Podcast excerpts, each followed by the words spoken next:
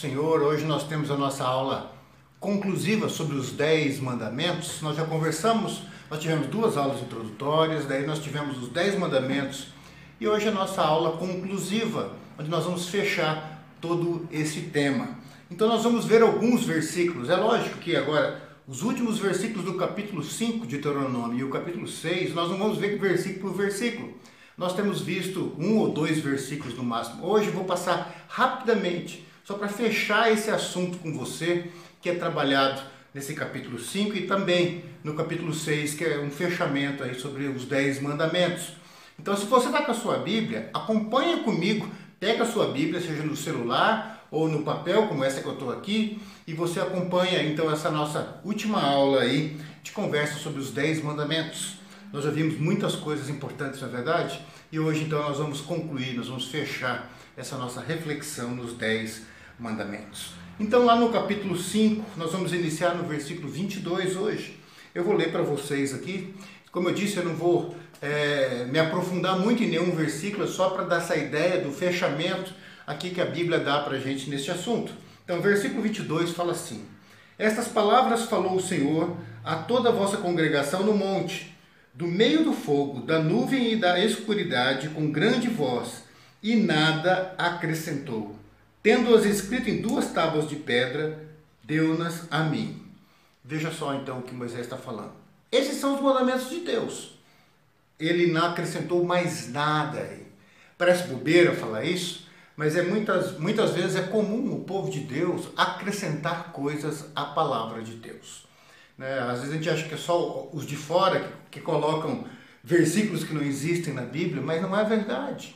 Muitas vezes o povo de Deus mesmo tem mania de acrescentar coisas, falar coisas que a Bíblia não fala, que Deus nunca falou, e aí querer é, afirmar ainda que é da palavra de Deus. Vou dar um exemplo apenas para vocês.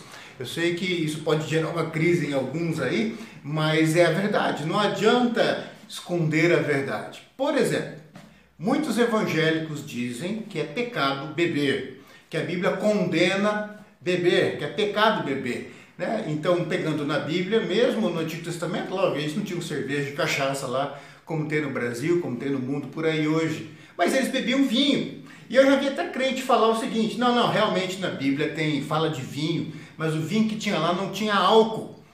Querido, se o vinho não tinha álcool, como que Noé se embriagou? Como que outros se embriagaram? Não é assim, não adianta querer inventar lorota, chamar vinho, é, fazer com que o vinho se torne agora só o suco de uva. Não, era vinho mesmo. Quando fala vinho, é vinho, tá certo? Lá nos, nos livros de Salomão, quando ele fala que que é bom você estar com a tua esposa, com a tua amada, beber um vinho e tal, é vinho, não é suco de uva, tá certo? E eu vi outros ainda falando, não, a fermentação lá era natural, eles não acrescentavam álcool ao suco de uva. Querido, o álcool do vinho não é acrescentado, principalmente desses vinhos bons, né, logicamente, eles não são acrescentados, é da fermentação da própria uva, tanto hoje quanto antigamente.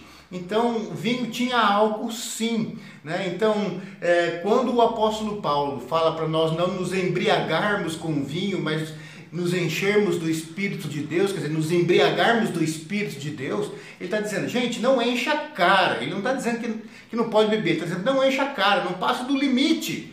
Mas ao invés de vocês se encherem de vinho, de álcool, como os ímpios fazem, se embriaguem do Espírito de Deus. Então é uma coisa, é uma coisa diferente. Jesus, quando ele no primeiro milagre dele transforma água em vinho, ele não transformou em suco de uva, ele transformou numa bebida alcoólica. E Jesus, quando tomava vinho e comia pão com os seus discípulos, era vinho com álcool. O que a Bíblia condena é você passar do limite e você perder o controle por causa do vinho. Por quê? Porque isso vai trazer prejuízos para a sua vida, para tua esposa, para o teu esposo, para os teus filhos, você vai brigar, você vai fazer coisas que não deveria, você vai falar coisas que não deveria ter falado. Então, queridos, isso é sim acrescentar na palavra de Deus. Mas, pastor, então pode beber e enxacar. Não é isso que eu estou falando. Mas por que então que tantas igrejas evangélicas falam que não pode beber? Você pode falar. Você pode falar porque quem nunca bebeu o primeiro copo nunca vai ficar bêbado, tá certo? Nesse sentido, então algumas igrejas podem colocar isso como uma regra preventiva para evitar que a pessoa passe do ponto. mas não que esteja na Bíblia, não beberás. Não é isso. Não tem isso daí na Bíblia em nenhum lugar. Tá certo? Inclusive os discípulos tomavam vinho, Jesus tomava vinho, vinho com álcool sim, mas Jesus tinha controle. Jesus ele estava no controle da vida dele, assim como os apóstolos, assim como outros também bebiam. Alguns passaram do ponto, se você ler no Antigo Testamento, você vai ver que alguns passaram do ponto, beberam mais do que deveriam, tá certo? Isso é um controle que nós temos que ter. E algumas igrejas podem sim falar, nós, na nossa igreja, na nossa instituição, na igreja X, nós é, convencionamos que nós não vamos beber para evitar que ninguém se torne um alcoólatra ou até para ajudar aqueles que são alcoólatras para ir de repente um na casa do outro e não ter lá a tentação. Mas dizer que é uma lei de Deus, você está acrescentando, você está passando, você está indo além daquilo que, que, que Moisés fala aqui, nada mais o Senhor acrescentou. Ele não acrescenta mais nada. Então, cuidado, não só os dez mandamentos, para não acrescentar nada mais na palavra de Deus. Nos versículos 32 e 33, diz assim: Cuidareis em fazerdes como vos mandou o Senhor vosso Deus. Não desviareis nem para a direita, nem para a esquerda Andareis em todo o caminho que vos manda o Senhor vosso Deus, para que vivais, bem vos suceda e prolongueis os, os dias na terra que haveis de possuir. Veja só, não desvia para a direita, não desvia para a esquerda, sem exagero para cá, sem exagero para lá, sem negociar desse lado, sem negociar daquele lado, viver na palavra de Deus, como ela diz de fato, obedecendo à vontade de Deus tá certo? Então, uh, o diabo às vezes, ele, às vezes não, com certeza, ele sempre quer impedir que você se torne um crente no Senhor Jesus. Mas uma vez que ele te perdeu, ele vai te empurrar para que você viva uma vida cristã desequilibrada, em cima de, de, de ritos, rituais, de, de mandamentos humanos e se esquecer do amor a Deus, da convivência com Cristo da vivência na, na comunidade da fé, com os irmãos, vencendo as diferenças. Ele vai fazer você sair, por exemplo, da simplicidade do Evangelho para viver um fardo religioso pesado, um jugo que Deus não nos dá, mas muitas vezes a religião dá. Tá certo? Então ele fala: não se desvie para a direita nem para a esquerda, antes nos mandamentos de Deus, porque isso vai fazer bem para você, vai fazer bem para sua família. Então os mandamentos de Deus são feitos para que o ser humano viva melhor em harmonia com o Criador, em harmonia com o próximo, em harmonia com a criação, em harmonia consigo mesmo. Isso é paz, é paz que só o Senhor pode dar. E Ele dá os mandamentos para que nós venhamos alcançar essa paz. No capítulo 6 de Deuteronômio, ele continua conversando um pouquinho mais. No versículo 2, vou pular alguns versículos de vez em quando, tá certo? Fala assim que é, guardes todos os seus estatutos e mandamentos que eu te ordeno, tu teu filho e o filho do teu filho todos os dias da tua vida, é, e que os teus dias sejam prolongados. Veja só, esse é um mandamento para mim, os meus filhos, para os filhos dos meus filhos. É algo que nós temos que passar, é algo que nós temos que ensinar, tá certo? Isso não é uma responsabilidade da igreja em primeiro lugar, mas dos pais que creem em Jesus, passar o que Jesus ensinou, passar as verdades de Deus. É um compromisso seu como crente. Agora, passar esses mandamentos para frente. Não passar simplesmente falando, mas passar falando, ensinando né, com os lábios, com as palavras, mas vivendo, para que você também seja um modelo para os teus filhos, para os teus netos, quem sabe para os teus bisnetos. Tá certo? Fala assim: Ouve, pois, Israel, no versículo 3: Atenta em cumprides, para que bem te suceda e muito te multipliques na terra que mana leite e mel, como te disse o Senhor o Deus de teus pais. Ouve, ó Israel, nosso Deus é o único Senhor. Então Deus está falando, ouve, você que é meu povo, você que é o meu Israel, Israel de Deus. Israel de Deus hoje não é um povo que habita lá em Israel, mas o Israel de Deus hoje é o povo que segue o Messias, o enviado de Deus, que é o Cristo. Todos aqueles que creem em Jesus se tornam descendentes de Abraão, são membros do Israel espiritual. Nós somos Israel de Deus e Deus está falando assim: olha, ouça os mandamentos, aprenda os mandamentos, ensine os mandamentos, viva esses mandamentos para que bem te suceda na vida, porque o nosso Deus é o Deus único, o Deus verdadeiro. E Ele quer que nós sigamos esse mandamento, veja esses mandamentos, de que forma?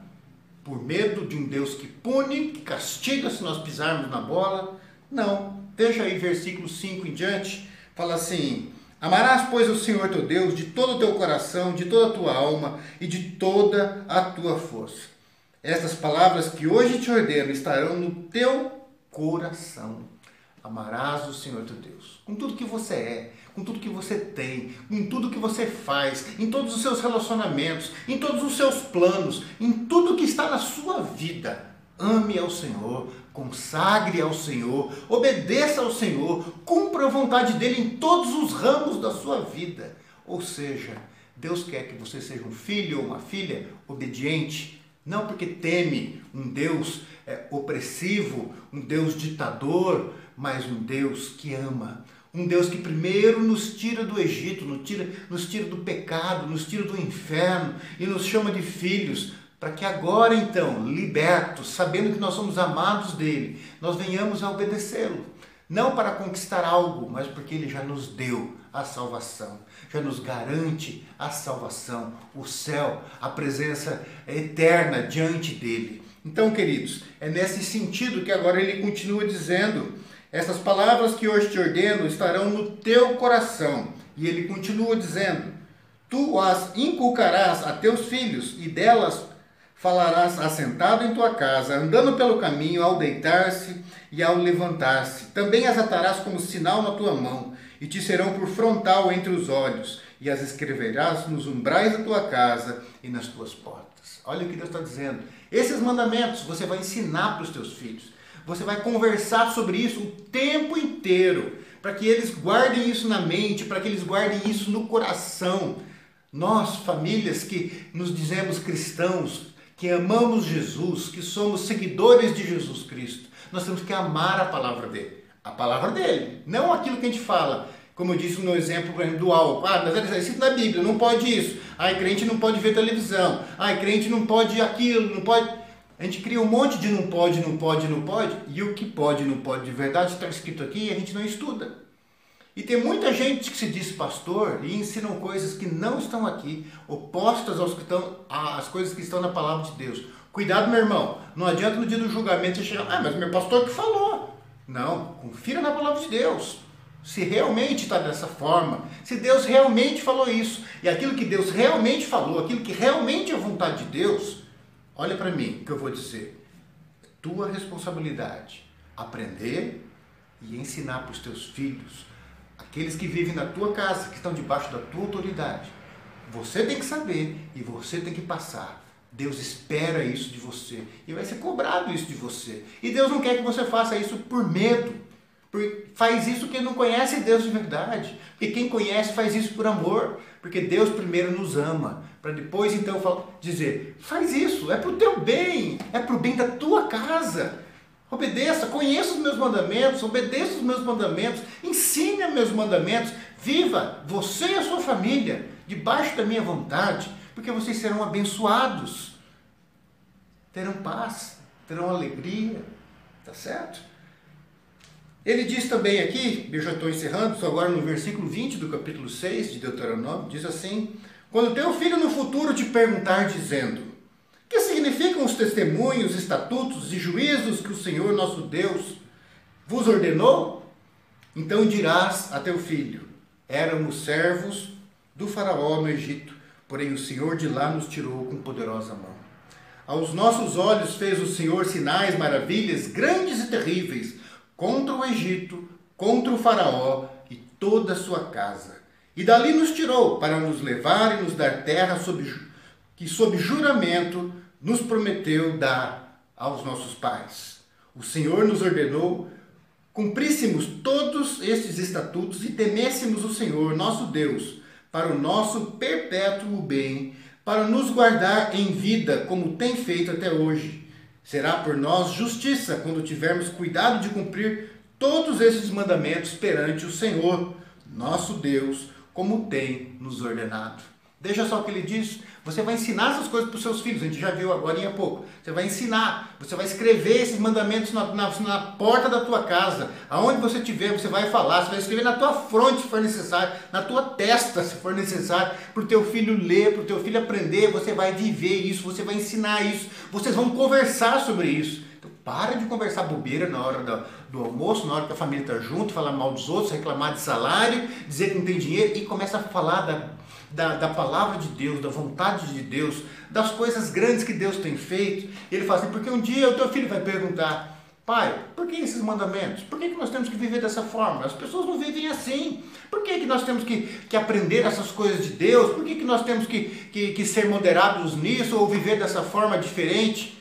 E aí você vai explicar usando a, a, linguagem agora adequada para a gente. Fala assim, mas pastor, eu nunca estive escravo no Egito, nunca fui servo de faraó, nem nada disso. Querido, uma linguagem simbólica, o que para os israelitas era o Egito, o faraó que o escravizava, nós éramos escravos do inferno, o diabo nos escravizava, o pecado nos escravizava e nos açoitava. Agora em Cristo Jesus, nós estamos livres do inferno, livres da morte. Nós estamos caminhando para a casa do Pai. Quem é crente de verdade, uma vez crente, sempre crente, ama a Deus, quando morrer, vai entrar na casa do Pai por causa da obra de Cristo. Nós somos felizes por causa disso. Então você vai dizer para o teu filho: Filho, nós estávamos condenados ao inferno porque o ser humano é rebelde. Nós éramos escravos do pecado. Hoje nós podemos viver uma vida que agrada a Deus. Nós estamos debaixo da graça de Deus. Deus nos perdoa em Cristo Jesus. E é por isso que nós temos que aprender esses mandamentos. Não porque Deus vai nos colocar no inferno, não é isso, porque nós já fomos libertos do inferno. Se você crê em Cristo, você está salvo. Mas é por amor a esse Deus que nos amou primeiro. Agora que nós temos que conhecer a vontade dele e cumprir a vontade dele. E além disso, se nós vivemos em obediência, nós seremos abençoados desde já neste mundo, com a paz, com a alegria que vem dos altos céus. Deus vai abençoar as nossas vidas e o nosso lar. Queridos, os dez mandamentos repre representam um pouco daquilo que, que Deus espera da gente, um pouco da vontade dele para mim, para você, para sua família. Busquemos compreender, entender, estudar esses mandamentos para que possamos viver de tal forma que Deus se alegre da nossa vida. Se nós realmente somos crentes, nós devemos conhecer a vontade do Deus que nos salvou para agradar o seu coração. Porque quem ama quer ver a alegria do outro. Quem ama fica satisfeito em ver o outro satisfeito, se sente alegre em ver o outro alegre. Então, que nós continuemos aprendendo, estudando a palavra de Deus, não aquilo que dizem ser a palavra de Deus, não aquilo que acham que é a vontade de Deus, o que cada um acha que é certo ou errado, mas aquilo que de fato está escrito na Bíblia, que é a palavra de Deus e que realmente é a vontade dele. Essa nós temos que buscar cumprir dia após dia dia após dia também. Caminhar falando, ensinando, crescendo junto como famílias nas nossas casas. E final de semana nós nos encontramos na igreja para aprender mais como comunidade e adorar esse Deus maravilhoso que já nos salvou. Que Deus nos abençoe, que Deus nos aperfeiçoe, tudo fazendo sempre para a honra e para a glória do Pai, do Filho e do Espírito Santo. Amém.